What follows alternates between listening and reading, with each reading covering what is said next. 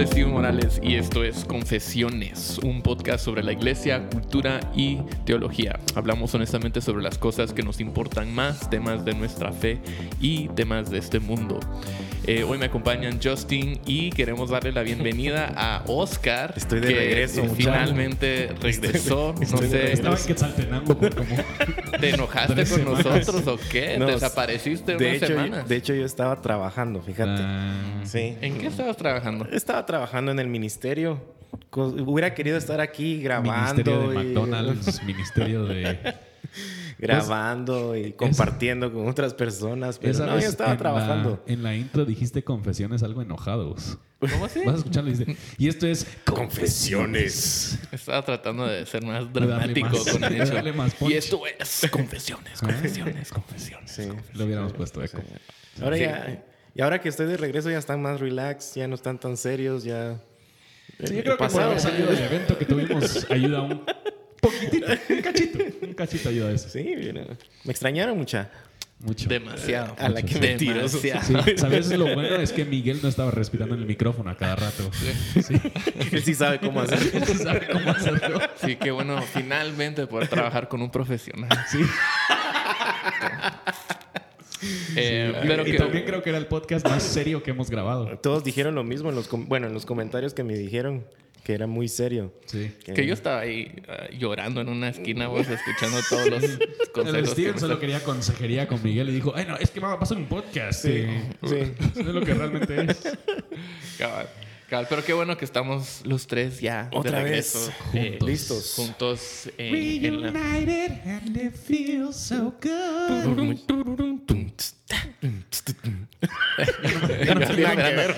Yo solo esa primera línea me sé. Sí. ¿Quién canta eso? No sé. sabe, Algún- aguanta que no sabe. algún artista. Sí, algún artista Ujú. cristiano. Sí, qué mundano. Bueno, pues eh, el tema que tenemos para hoy, em, bueno, no sé, no sé cómo introducirlo, pero hablemos sobre la gracia, no simplemente la gracia para nuestra salvación, eh, sino la gracia eh, para nuestro crecimiento, para nuestro diario vivir. Ahora, creo que muchos, bueno, si eres cristiano, sabes que la salvación es por gracia, pero ¿qué después de la salvación? ¿Qué, qué, qué hacemos em, con la, toda la vida que viene después de la salvación, de tu momento de, de conversión? Eh, creo que a veces actuamos y hemos visto esto en nuestras propias vidas, en nuestra propia experiencia y también en, en la iglesia. em, actuamos como la vida después de la salvación, como que si esto sí fuera por obras y, y no por gracia también. Em, entonces queremos ver lo que dice la, la Biblia al respecto. em, o, o bueno, no sé, tal vez empezar. ¿Por qué no empezamos contando nuestra experiencia un poco? Em, Justin, te toca. Pero yo creo, yo creo que la distinción entre la gracia perdonadora y la gracia transformadora es, es algo que nos ayuda un poquito a entender qué es lo que Dios hace. Y nosotros siempre habíamos entendido, yo por lo menos crecí entendiendo que la gracia de Dios sí era para salvarme. Dios me tuvo gracia al permitirme estar en el cielo. Pero de ahí, y ya lo hemos contado en algún otro- algunos otros podcasts, yo me tenía que entonces esforzar para portarme bien para que Dios se mantenga feliz conmigo a lo largo de la vida. Como que yo le había cachado a Dios en una technicalidad que me tenía que dejar entrar al cielo, Sí. pero realmente Ajá. no me quería amar tanto durante el resto de la vida a menos de que yo me portaba de una cierta de Y una creo cierta que el forma. problema es que muchas veces pensamos que la salvación solo es para lo que viene después Sí. de la muerte, ¿verdad? Exacto. Ahora voy al cielo, ahora ya no voy al infierno, pero no, le, no entendemos su relevancia em, para esta vida. Sí. No, igual creo que todos venimos de ese mismo eh, background de, de creer de que la, la gracia de Dios nos salva del infierno para el cielo, pero no tiene nada que ver en nuestra vida acá en la tierra, cuando pues la Biblia nos dice que tiene todo que ver aquí en la tierra. Eh, y nos esforzamos, lo cual lo vamos a discutir más adelante, que está bien esforzarnos, pero no creyendo de que eso depende, el Sí. que yo me mantenga en el Señor, o, o como decía Justin, de que Dios eh, esté complacido conmigo, o que me vea eh, bien, y que toda, cualquier cosa que yo haga mal, entonces Dios se aleja y ya no me quiere. O sea, es una confusión bien, bien, bien, bien fea. Sí. Y la mayoría de personas con las que yo he platicado, pues creen o han creído lo mismo, ¿no? De que Sí, y creo que en la práctica realmente es donde nosotros lo vemos. Muchos de nosotros hemos, hemos pasado por un tiempo donde estamos peleando con algún cierto pecado. Y al caer en ese pecado, nosotros realmente estamos convencidos que Dios nos mira de una forma diferente, Diferente, sí. ese día de lo que nos miraba el día anterior cuando no habíamos pecado con, ese, Sí. cierto, con ese cierto pecado. Yo creo que eso es lo que demuestra que realmente estamos convencidos que podemos ajustar la perspectiva que Dios tiene de nosotros por nuestras obras. Podemos o ganar que Dios nos ame más o podemos hacer que Dios nos ame menos Sí. por no cumplir con ciertas cosas o por haber hecho otras cosas. Y creo que una de las razones por las que esta, ese tema es tan importante es que, como tú dijiste, Oscar, sí hay bastante confusión Sí. sobre el, el rol o cómo funciona la gracia en la vida del cristiano. Porque algunos sí dirían, sí, la salvación es por obvia o por, por gracia, Gracia. quiero Por decir. obvias. Por obvias razones de gracia. Obras y gracia. Obvia. es, es, es por gracia. Eh, pero luego en, en sus vidas, cuando piensan en la gracia, solo consideran la gracia como algo que les da una excusa para seguir viviendo en sus pecados. Entonces no se están conformando a la imagen de Cristo, no Sí. están creciendo en santidad, porque siempre dicen, bueno, yo soy salvo por gracia, entonces puedo seguir viviendo mi vida como la estoy viviendo, puedo seguir viviendo Sí. en pecado, porque la gracia de Dios cubre todo, Sí. la misericordia de Dios cubre todo, y no, no están viviendo eh, según ellos por gracia, pero esa gracia solo les excusa Para hacer lo que ellos quieran. para hacer lo que ellos quieran. Y, y hay, otro, hay otra frase muy famosa eh, que, que a mí se me pegó mucho en el corazón eh, creciendo y era, eh, se oye mucho en las iglesias a veces cuando, que es el otro extremo, cuando uno comete un pecado, cuando uno, eh, dice, dicen las iglesias, ¿verdad? uno no se porta mal, caes de la gracia. Ah, sí. Eh, entonces, Mm. Y- buen- y qué cuando, cuando al final la Biblia te dice todo lo contrario, caemos a la gracia, Sí. dependemos de la gracia, pero es un... Ese es un tweet ahí. Ese- ¿Ya vieron? ¿Me Ya extrañaban vi. o Sí, no? Te extrañamos. Esa la preparaste. Entonces, eh, pero sí es bien curioso cómo, la, cómo el lenguaje de, la- de- de- de mucho del evangelicalismo de hoy eh, se oye Sí. se oye bonito, se oye como que sí tiene razón, pero no tiene nada que ver con la Biblia. Dice decir, cayó de la gracia, ¿verdad? O sea, cuando... No, y esa, esa frase hasta se ha vuelto coloquial. O sea, Sí, hasta se sí. usa no en el mundo religioso de alguien que, que sí fracasó en su trabajo o- o, ya no, o ya no tiene el favor de su jefe a Sí, ese cayó de la gracia. exacto. Exacto. Filipenses 1.6 dice, estoy convencido precisamente de esto, que el que comenzó en ustedes la buena obra la perfeccionará hasta el día de Cristo Jesús.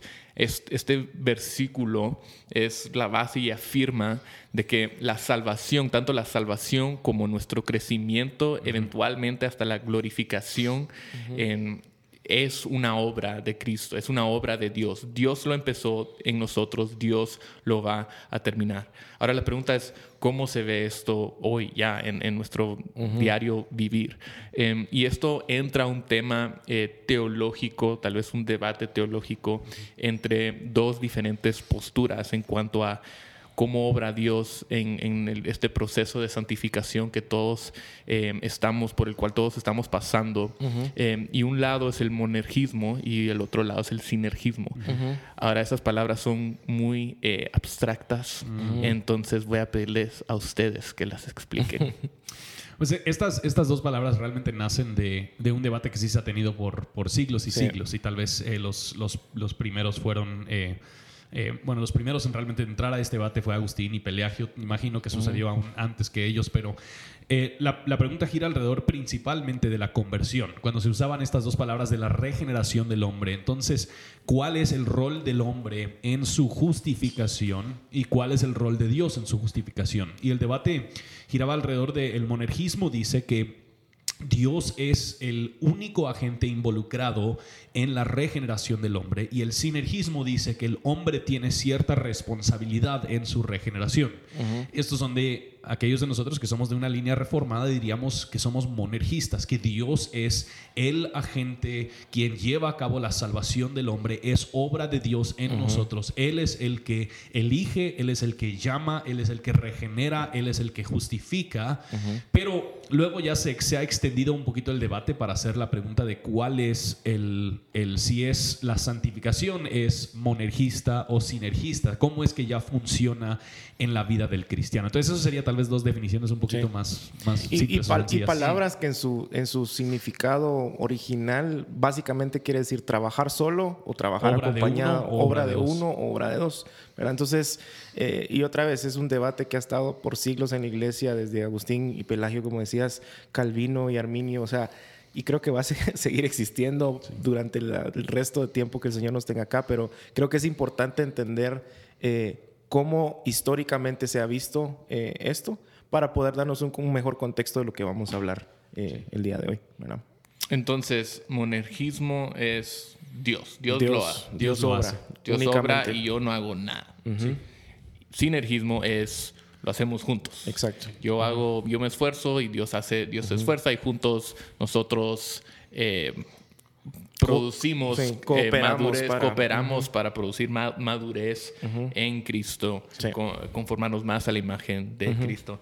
Em, entonces, ¿cuál, cuál, es, ¿cuál es su postura? O sea, ¿qué, qué- qué pensamos a, a la luz de eso? O sea, creo que ambos lados, yo diría, hay cosas que yo escucho, Dios es responsable, Dios hace la obra. Y yo digo, sí, amén. Sí. Pero, lue- pero luego entiendo que también yo tengo una responsabilidad. En cuanto a la santificación, Ah, estam- ¿verdad? Sí, o sí, sea, sí, sí, sí, estamos sí. hablando aquí santificación, Sí, perdón, porque- para clarificar un poco. Solo para asegurar que que estamos en Sí, el todavía crees Eh, que la no, obra o de justificación no, es Solo Vale. para asegurar que seguís, querés seguir siendo anciano de la iglesia. hablando de la santificación, Sí. eh, entonces, pero yo digo, no, pero, o sea, tengo que esforzarme por leer mi Biblia, por eh, congregarme en una iglesia, por obedecer la palabra de Dios. Entonces, ¿qué? O sea, ¿en, en, en qué lado caemos? Sí, yo creo que ahorita estamos leyendo un artículo de, de Kevin Young en, en cuanto a este tema en particular y él decía que realmente ninguno de los dos de las dos palabras o de los dos conceptos eh, resumen lo que sucede en la santificación. Que sí, eh, en, en la, en la justificación, en la conversión, el hombre es un agente totalmente pasivo. Dios es el agente totalmente activo. Él es el que lleva a cabo la obra de salvación en el hombre. En la santificación, el hombre sigue siendo un agente pasivo, pero su pasividad es diferente, Diferente, en su sí. santificación de lo que es en su regeneración. Entonces sí, el, el- el cristiano ahora tiene un nuevo corazón y puede participar en las cosas de Dios Sí. de una forma en que antes no podía por estar muerto en sus delitos y pecados. Entonces, en ese sentido, yo creo que eh, se podría decir cuál monergismo o sinergismo, la respuesta sería sí. en, en cierto sentido, hay verdades de ambos Ambas. lados y yo creo que eso es donde realmente eh, nos, nos convendría hablar un poquito de qué es lo que hace Dios y qué es lo que hace el hombre en este, en este proceso de Sí, crecimiento. sí, no, no creo que al final eh, sea tan blanco y negro en, en el contexto de, de- de nuestra santificación. Verde y azul. Queremos ser un poquito más inclusivos. Ver- verde y Amarillo azul, y amarillo y. Sí. púrpura, rojo o morado. Eh, creo que, cabal, como decías, creo que la Biblia da luces de, de- de- de estas dos cosas eh, y que es bastante clara en el contexto de nuestra regeneración eh, y nuestra santificación. Creo que sí, eh, estas luces alumbran a que otra vez no es either or, no es blanco o negro. eh, pero sí diríamos que la Biblia dice mucho acerca de lo que Dios hace en nosotros y cómo nos- nosotros respondemos a lo que Dios hace en nosotros. Entonces, ta- tal vez uno de los pasajes que, que bien eh, man- que maneja bien este balance entre las dos cosas o estos dos lados es Filipenses 2, 12 al 13, donde Pablo dice, así que, amados míos, tal como siempre han obedecido, no solo en mi presencia, sino a- ahora mucho más en mi ausencia, ocúpense en su salvación con temor y temblor. Eso suena como sinergismo. ¿verdad? O sea, ustedes esfuércense, hagan el tú trabajo. tienes que participar. Tú tienes esa responsabilidad. Sí, sí. Él está dando ese llamado. Pero después el versículo 13 dice, porque Dios es quien obra en Exacto. ustedes tanto el querer como el hacer para su buena intención. Es Dios, o sea, Sí. es, es Dios, Dios es responsable, o sea, Él es, ocúpense en su salvación, hagan, obedezcan, porque es Dios el que les da ese deseo de, de hacer y también de obedecer.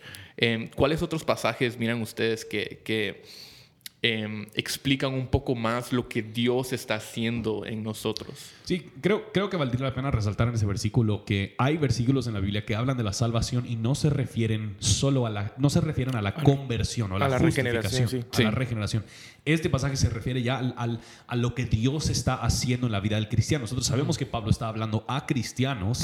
Él ya ha dicho que la obra que Dios va in- ya ha iniciado, Él lo va a completar. Exacto. Entonces, nosotros entendemos que cuando Él habla de la, de la salvación, eh, no se refiere a su regeneración. Yo creo que otro versículo que a mí siempre se me, haya- me, ha llamado, me ha llamado la atención, en particular hablando de la gracia, es Tito 2, 11 al 13. Tito Pablo le está escribiendo a Tito y dice, porque la gracia de Dios se ha manifestado trayendo salvación a todos los hombres. Otra vez usa esa palabra.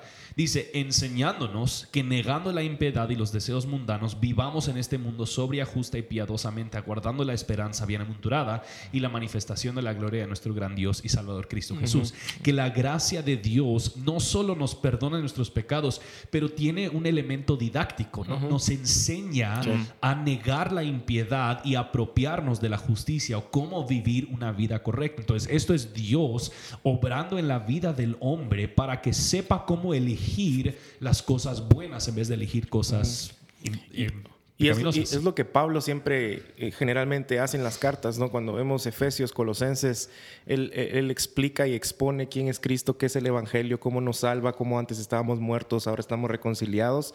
Y siempre luego empieza a dictar eh, lo que vos decías, a enseñarnos cómo se ve esa regeneración en la vida de un cristiano, que es básicamente nuestro camino de santificación. Pero inicia con, otra vez como eh, el verso de Filipenses, con el agente eh, motivador, digamos, que- que- Principal, tal vez, principal que es Dios y el Evangelio, y luego viene ya el resultado de eso. Entonces yo diría que de alguna manera nosotros trabajamos eh, lo que Él ha obrado en nosotros eh, y no es como un esfuerzo, yo me imagino que muchos se imaginan como un esfuerzo de, de apretar los dientes y, y- y apretar las manos y querer que algo eh, surja de Sí. nosotros así como por arte de magia eh, y no es eso, es simple y sencillamente creo yo una respuesta a lo que ya Dios hizo en nosotros, ¿verdad? Entonces, y creo que podemos, todo esto empieza en, en cuando, cuando, eh, cuando regresamos a la pregunta, ¿qué hace Dios en nosotros, en, en nuestra, primero en nuestra salvación, en nuestra regeneración? Esa palabra regeneración significa que hemos sido regenerados, hemos recibido un nuevo corazón, ya no solamente un corazón de carne, pero sino de espíritu para poder ser verdaderamente espirituales. Y Ezequiel 36 eh, 26 al 32, no los voy a leer todo, pero ahí dice, además, Dios hablando a, a- su pueblo, les daré un corazón nuevo y pondré un espíritu nuevo dentro de ustedes, quitaré de su carne el corazón de piedra y les daré un corazón de carne, porque dentro de ustedes mi espíritu y haré que anden en mis estatutos y que cumplan cuidadosamente mis ordenanzas. Entonces, sí estamos obedeciendo, sí estamos eh, cumpliendo con sus estatutos y ordenanzas, pero sola- eso solamente es posible porque Dios primero nos Sí. dio un nuevo Sí. corazón. Eh, entonces es Dios el que obra en nosotros para que, nos- que nosotros estando eh, ahora en Cristo, en el Espíritu de Dios, eh, poda- para que ahora podamos eh, obedecer a Dios lo que Él nos ha dado en, en su ley. Entonces sí viene, sí se, se, se ven ambos lados. Claro. Em, se ve que hay una responsabilidad, hay un esfuerzo propio. Pero ese esfuerzo solo se, se hace posible por lo que Dios ha hecho Así en es. nosotros primero. El, el apóstol Pablo también en 1 Corintios 15, 10 dice, pero por la gracia de Dios soy lo que soy y su gracia para conmigo no resultó vana. Antes bien he trabajado mucho más que todos ellos, aunque no yo, sino la gracia de Dios en mí. O sea, está diciendo, yo he trabajado mucho más que toda esta gente, ¿verdad? Pero reconozco que no he sido yo en mis propias fuerzas, sino la gracia de Dios en mí la que me ha empujado a, a poder trabajar. Y a- Sí, eso es donde para mí el versículo que más ha aclarado este tema eh, es todo el pasaje de Colosenses 3. Em, Pablo nos dice en Colosenses 3, 5 que nosotros deberíamos mortificar al viejo hombre. Y nos dice en Colosenses 3, 12 que nosotros deberíamos vestirnos del viejo hombre. Pero en Colosenses, en los primeros cuatro versículos de Colosenses 3, Pablo dice que ya hemos quitado el viejo hombre y nos dice en Colosenses 3.10 lo siguiente, y se han vestido del nuevo hombre, el cual se va renovando hacia un verdadero conocimiento conforme a la imagen de aquel que lo creó. Entonces, a mi criterio lo que está sucediendo es, nosotros al, al haber sido vestidos por este nuevo hombre que es Cristo, em, y, y tener en nosotros este nuevo corazón, según lo que está diciendo Ezequiel, este, este nuevo espíritu, ese espíritu tiene una habilidad que el espíritu muerto en nuestros delitos y pecados no tenía. La habilidad de ser renovados a- en el conocimiento de Jesucristo. Tiene una habilidad de que Dios siempre, detrás de, de la cortina de nuestra vida, detrás de las actividades que nosotros estamos haciendo, Dios siempre está eh, obrando y renovándonos de una forma milagrosa y sobrenatural, lo diríamos en inglés, re- rewiring, todos nuestros deseos y nuestros anhelos para que ya a la obra de que nosotros actuamos, aún a veces sin darnos cuenta, al obedecer, estamos obedeciendo como resultado de lo que Dios ha hecho. Entonces quizás a nuestra experiencia es una obra sinergista, hay, hay dos de nosotros participando, ser. aparece ser, sí. pero ya cuando nosotros indagamos un poquito más, vemos que el agente principal o el que está tomando el primer paso es Dios y nuestra, eh, nuestra mortificación, nuestra mortificación del pecado es un resultado de haber sido renovado en este hombre interior, que Dios está llevando eso a cabo. Y es, es curioso que dice en, en la renovación del, del conocimiento. Entonces es, es un... Es un conocer tanto a Dios como a la persona de Cristo, como la obra de Cristo. Esto es arraigarnos en la obra de Cristo, edificarnos en ello. Y a la medida que nosotros vamos aprendiendo más de quién es Dios y de qué ha hecho Jesucristo, nos damos cuenta que eso mismo era obra de Dios y por ende nosotros vemos el pecado de una Sí. forma diferente, vemos la justicia de una forma diferente Que- porque Dios ha obrado. Que es exactamente lo que también dice en Romanos 11, 32 y 12.1, que seamos renovados en nuestro entendimiento de la voluntad de Dios. Y, y muchos a veces pensábamos, o alguno- algunos tal vez pueden creer que, que esto es, se trata de ser tal vez más positivo respecto a las cosas, de, de tener una mejor actitud. No, es un entendimiento otra vez a la luz de toda la Sigan teniendo una mala actitud. Sí, pero, pero, pero es un entendimiento respecto al Evangelio. O sea, que ese entendimiento, cuando nosotros vamos renovando nuestro entendimiento de ello, es lo que nos impulsa y nos da, eh, el, el- nos cabal. permite poder trabajar en. Y una de las doctrinas que a mí me ayudó un montón a entender mi propia santificación y que estaba siendo santificado, conformado a la imagen de Cristo, es la doctrina de Imago Dei. Em, entender que yo fui creado en la im- a la imagen de Dios, pero por causa del pecado esa imagen está em, Tergiversada. tergiversada. Yo no estoy reflejando a Dios em, como lo debería hacer. Pero por la gracia de Dios, Él envió a Cristo, quien es la representación perfecta, la imagen perfecta de Dios. Em, y Él me salvó y ahora, y ahora Él me está conformando más a esa imagen. Entonces yo no estoy con mi salvación o, o con mi santificación tratando de convertirme en, en algo que aparte de Cristo, o sea, es Cristo quien me salvó y ahora Cristo es el que me está conformando a la imagen de Cristo porque fui crea- creado em, a- en esa imagen. imagen, a su imagen. Eh, entonces todo sea tu, tu salvación, hasta, o sea, mi, mi creación, la, la manera en que fui creado fue para reflejar a Cristo. Em, mi salvación, fui salvado, fui salvo por Cristo y ahora mi santificación eh, es también em, por la gracia de Cristo, Sí. por el poder del Espíritu Santo y uh, a fin de cuentas seré perfeccionado y seré como Cristo. Y eso es, esa es la razón por la que algunas personas han hablado, han hablado de la salvación como la recreación o, la, o una reformación de la persona, porque nosotros de, de lo que ha caído en el pecado, Dios está tomando a esa, a esa persona y lo está reformando una vez más a la imagen de Cristo. Un, un libro de sugerencia que trata mucho de este tema, que uno de los mejores que he leído, eh, no sé si está en español ahora ya que lo estoy recomendando, pero se Gracias llama- por Gracias. esa se llama recomendación. Man, Man, The Image of God por Anthony Hoykama, que es un Sí. presbiteriano. Y también le recomendamos es- un, el libro Cómo aprender inglés, cómo hablar inglés, porque sin ese, si no leen ese primero no van a poder leer esto. Métanse un curso de inglés en línea. Pero es de antes de Hoykama, es a poder- millennials, entonces ahí vos vas a estar Sí, voy a feliz, estar vas a estar contento. feliz con Voy a eso. estar contento. Aunque no tiene que ver, no que ver con el tema. Acá solo que destruí tu recomendación. Sí.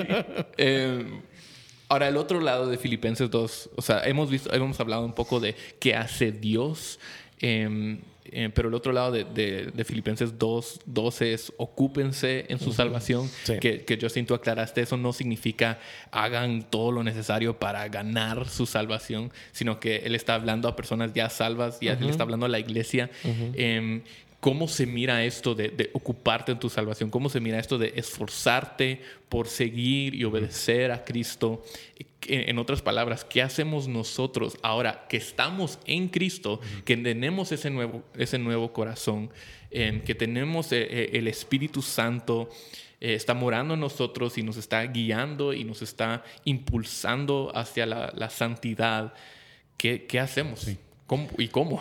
yo, yo creo que esto es donde entramos al tema ya de, de las disciplinas del espíritu o como vos lo has puesto aquí de una forma muy, Muy bonita, bonita. las disciplinas de gracia. Eso lo tomé de un libro que, sé, que acaba de salir que se llama Disciplinas de Gracia. ¿De quién? No, no me acuerdo, pero tal vez. Es que salió en inglés salió hace, inglés. hace, hace ratos, pero tal vez apenas salió en español. Perdona, igual, y dale, o sea, dale. Es que en inglés no sé qué. Entonces, pero el, el punto es, eh, la iglesia ha hablado eh, por siglos de, de- de los, de los medios de la gracia, que Dios nos ha, Dios nos ha dado, Él, él ha eh, proporcionado ciertos canales en la vida cristiana por medio de los cuales Él va a llevar a cabo esta obra en nosotros.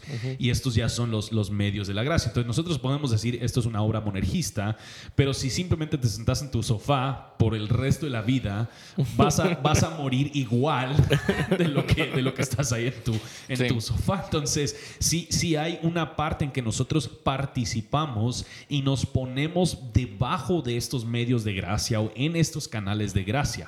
Entonces, o sea, esto es donde tenemos, por ejemplo, la lectura bíblica. Nosotros creemos que la palabra de Dios es inspirada por Él y es diseñada para equipar al hombre para toda obra perfecta. Eso es lo que Pablo nos dice en, en 2 Timoteo 3. Entonces, en la palabra de Dios nosotros tenemos los recursos necesarios para poder vivir la plenitud de la vida cristiana. Y al leer la Biblia, al meditar en la Biblia, al memorizar la Biblia de Dios, Dios lo utiliza para darnos la gracia, para practicar lo que nosotros estamos leyendo y meditando. Y al- a las disciplinas del Espíritu podemos agregar un sinnúmero de cosas, tal vez. Sí.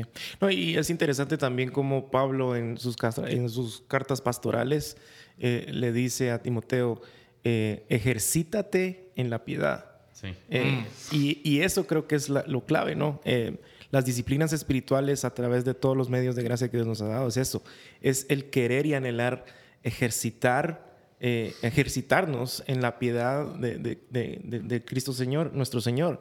Eh, y eso eh, creo que nace otra vez de un, algo que nosotros hemos experimentado por el Evangelio.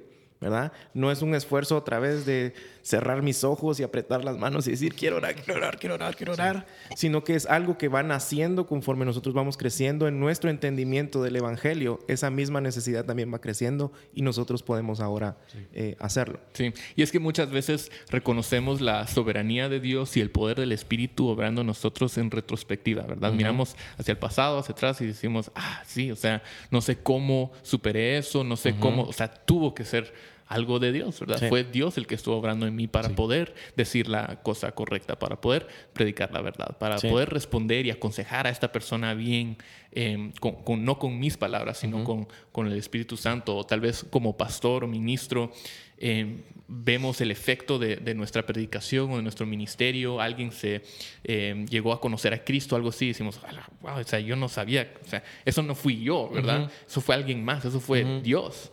Eh, y, y- y podemos reconocer eso en, retrospec- en retrospectiva, pero esa, ese mismo reconocimiento también debemos tenerlo ah, cuando miramos hacia adelante, cuando estamos en medio de la obra, Sí. cuando todavía, cuando estamos obedeciendo, respondiendo, esto no lo estoy haciendo yo, o sea, sí lo estoy haciendo, pero es el Espíritu que lo está haciendo en mí. Cualquier cosa buena, cualquier cosa que refleja a Cristo, cualquier cosa que, que sí, o sea, es, obedeci- es, es obedecer la palabra de Dios, sí. la palabra de Dios. Esto es de Dios. Sí. Sí, eso, o sea, de hecho, Pablo habla precisamente de eso con los Gálatas. Él les dice en Gálatas 3 y, y sí les da palo en Gálatas, en Gálatas 3. Pero lo hace leer en inglés Sí, o Pablo. en español. Lo voy a leer en español. Pablo no la, da Biblia, palo. la Biblia sí la tradujeron. Sí la tradujeron en español. Eso es- no hay ningún problema. Dice, tan, insenta- tan insensatos son, habiendo comenzado por el Espíritu, van a terminar ahora por la carne. Y yo creo que el, el punto es, aunque, aunque nosotros participamos en las cosas de Dios con nuestra carne, no nos estamos perfeccionando por nuestras obras. Es el Espíritu Santo que nos está perfeccionando y el resultado de eso es que nosotros sí Produce estamos, esas produce obras. esas obras. Entonces es en ese sentido donde yo creo que el cristiano siempre vive de una tensión. Yo tengo que poner alarma para levantarme en la mañana para leer mi Biblia. El Espíritu Santo no me despierta. Él, él no llega a mi cuartito y dice, Justin, Justin, sh, sh, sh, ya es hora ¿Cómo? de leer. Justin, es hora de leer. Deberíamos de tener una cámara Es hora de leer la Biblia. O sea, no, yo, yo pongo mi alarma en la mañana para levantarme. Pero al poner mi alarma y al levantarme y leer la Biblia, yo tengo que tener la humildad de reconocer que eso no nació de mi carne, eso nació del Espíritu. Sí. mi carne no quiere hacer eso. Lo que quiere hacer mi carne es quedarse cuajado en la cama. Pero lo que quiere el Espíritu Santo es obrar en mí y renovar mi hombre interior para que yo anhele las cosas de Dios. Y por Sí. ende, al poner mi alarma, yo debería tener la humildad de reconocer, Dios hizo esto en mí. Él por su gracia me ha permitido esforzarme para llevar a cabo estas cosas que estoy haciendo como resultado de la obra del Espíritu. Dios es quien obra en ustedes, tanto el querer Como como, el hacer. hacer. Ya. Ya. Y, y nuevamente vale la pena, este tema vale la pena discutirlo, hablarlo, recordarlo, porque demasiadas veces, em, como mencionamos al, al inicio, pensamos en la gracia de maneras demasiadas bajas, humanas. Decimos, ah, o sea, sí, fui salvo por gracia y ahora puedo hacer lo que quiera por gracia, em, pero la gracia no te, no te va a dejar Sí. eh, en tu pecado. Em, es por gracia que crecemos en santidad. Yo creo que uno de los otros medios de gracia que muchos cristianos no se quieren sujetar es la comunidad cristiana. Y yo creo que esto es uno de los lugares más, donde nosotros más vemos en todo el Nuevo Testamento que se habla de cómo se lleva a cabo la transformación. Entonces, Cómo se plan- expresa. Cómo se expresa. Y el, el plan de Dios para la vida cristiana es que siempre hayan otras personas quienes están hablando a su vida. Que, que hayan otras personas que están observando su vida porque yo sí tengo, yo sí tengo ojos selectivos de mi propia vida y yo, a mí solo me gusta ver lo positivo y no me gusta ver lo negativo. Yo necesito a otras personas quienes se pueden acercar conmigo y decirme, Justin, si lo estás fregando aquí en este lugar, si estás fallando aquí en este lugar. y, y por ende, yo puedo ir, e- y eso mismo es obra del Espíritu Santo en mí, que Él utiliza la comunidad cristiana, como dice Pablo, para amonestarme, aconsejarme, exhortarme, confrontarme en mi pecado, para que yo pueda seguir pareciendo más y más a Cristo. Y, y podríamos agregar a este, a este listado la, la- la oración, podríamos agregar a esto, eh, bueno, la- el ayuno. em, La memorización de la solo Biblia. con Dios, memorización de la palabra. O sea, hay muchos de estos medios de gracia, pero reconozco a final de cuentas que es la obra de Dios en, en mí. Y algo, algo muy interesante también es que eh, eh, cuando nos congregamos, no solo practicamos esa comunidad en la que estás hablando, sino también escuchamos la palabra, que cuando es predicada fielmente, es lo que empieza a renovar y- o sigue renovando nuestro entendimiento y se hace de alguna manera, diría yo, no sé si la palabra es la mejor, pero más fácil el poder entender esa amonestación en amor sí. de mis hermanos, porque, porque realmente si, si yo no estoy siendo renovado en mi entendimiento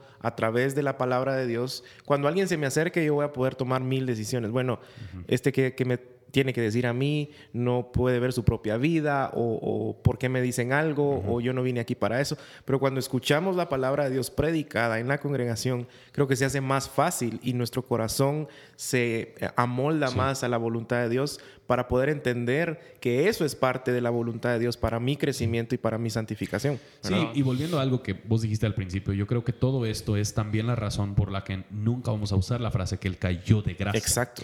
Porque a, a final de cuentas, lo que cuando no hay obediencia en la vida del cristiano, cuando hay patrones de pecado, cuando no hay una sensibilidad para escuchar de otros hermanos, lo que eso dice no es que esa persona se cayó de gracia, eso muchas veces demuestra que esa persona jamás, ha realmente estuvo. entendido y confesado fe en Jesucristo y por ende el Espíritu Santo no está en esa persona, obrando en esa persona y trabajando en esa persona. Y eso ya es cuando nosotros llegamos a la razón de Mateo 18, 1 Corintios 5, cuando Pablo dice que deberías tratar a la persona que no se quiere arrepentir como un incrédulo, que no han creído y por ende no tienen el Espíritu Santo obrando en ellos. O, o incluso tal vez alguien, y me ha pasado muchas veces también que me dice, honestamente no me dan ganas. Honestamente no quiero. Entonces tal vez honestamente nunca, nunca ha entendido el Evangelio. O sea, honestamente se puede llamar cristiano, pero Decile no es eso cuando llegas a Gloria cara a cara con Dios, a ver cómo te va. No me dio ganas. Es que no me dio ganas, señor, la verdad. Bueno, pero es tu culpa porque no me, no, no me diste el querer. no me diste querer como hacer. Sí. Bueno, creo que lo, lo importante para recalcar al final es que eh, no es- son ambas cosas, ¿verdad? Es Dios quien obra en nosotros y nosotros estando en Cristo ahora obramos Haciendo también. obras preparadas Ajá, por Él. Preparadas por Él. Él nos dio el deseo, Él nos dio el hacer también. Eh, y cualquier cosa que nosotros hacemos que, que refleja a Cristo, que eh, es un producto de lo que eh, es un producto de lo que el Espíritu Santo ha hecho en nosotros y está haciendo ahora a través de nosotros para incluso alcanzar a otras personas con el Evangelio. Y me gusta mucho lo que dice Tim Keller sobre ese tema cuando le, le han preguntado en el pasado sobre la santificación y cómo funciona y de quién es la responsabilidad. Él, él ha dicho que sí te debes esforzar, pero no te debes esforzar por, por obedecer a Dios em, dependiendo de tus esfuerzos, sino dependiendo del esfuerzo que Cristo ya hizo en ti. Entonces, estás esforzándote, estás obedeciendo, estás em, haciendo el trabajo es- es- a- que a veces cuesta, porque sí, a veces luchamos con la carne y no tenemos el deseo, Sí. no queremos, pero incluso aún así lo hacemos esperando que el Espíritu Santo Sí. obre en nosotros y nos dé ese deseo para hacerlo. Em, e- entonces esas cosas van de mano en mano y no podemos simplemente decir, bueno, me voy a sentar aquí en mi sofá y A ver qué sucede. a ver qué sucede, a ver cómo me va. Perfeccióname, Dios. Ajá, perfeccioname. Eh, y, a la, y a la vez tampoco podemos em, esforzarnos eh, pensando que es, va a ser por nuestros esfuerzos que vamos a, a- a reflejar a Cristo. Sin Cristo no podemos reflejar a Cristo. Así es. Em, ¿Algo más que quisieran agregar? Tal vez, tal vez solo que es importante eh, al, al hablar de la gracia también recordar que no siempre, a pesar de estar en Cristo y a pesar de que queremos esforzarnos, no siempre va a pasar. Y cuando no pase, tampoco debemos de sentir que otra vez que caímos de la gracia, sino Sí. que siempre hay gracia y podemos confesar nuestros pecados y podemos regresar al Señor. Y, y otra vez, es un, es un camino en donde es difícil y muchas veces vamos a fallar. Y creo que eso muchas personas aún no lo terminan de entender. Decir, en nuestro caminar cristiano, estando en Cristo, vamos a fallar, porque esa es nuestra naturaleza, es nuestra tendencia de la carne. Vivimos en un mundo caído, pero que hay gracia. Entonces, que no pensemos de que, eh, bueno, lo estaba haciendo tan bien y hoy no me levanté temprano a leer mi Biblia y me siento tan culpable. No, hay gracia. Entonces, creo que es un marco bien importante de mantener en nuestro corazón de que, de que esta vida acá, a este lado de la eternidad, no es perfecta hasta que lleguemos a aquel lado de la, de- de la eternidad. ¿verdad? Bueno, eh, Oscar, gracias por eh, acompañarnos como nuestro regresar. invitado A especial. ver si, a ver si me A ver quién tenemos. eh, invitamos la, la próxima semana. Sí. Pero eh, esto ha sido Confesiones. Eh, pueden dejarnos un review en comentario. iTunes o Díganos comentario. si lo están escuchando. Si lo Sí. están escuchando, por favor, envíenos o por Twitter o Facebook o donde sea un comentario eh, o, díganos qué piensan. De lo que de nosotros gracia. sabemos, solo hay como tres personas que lo escuchan. Y no en. Guatemala. Cuatro. No en Guatemala, nadie en Guatemala. Sí. Eh, pero nos, encontra- nos- nos encantaría escuchar eh, su feedback, sus comentarios sobre el podcast y si tienen algún tema eh, o pregunta o duda, lo que sea, eh, que quisieran que, que habláramos. No nos interesa. Entonces, eh, no, solo queremos que nos digan Sí. el podcast está genial, está bueno. me transformó. Solo si son comentarios llenos de gracia nos interesa. Sí, cabal, cabal. Pero bueno, nos vemos en la próxima. Hasta luego.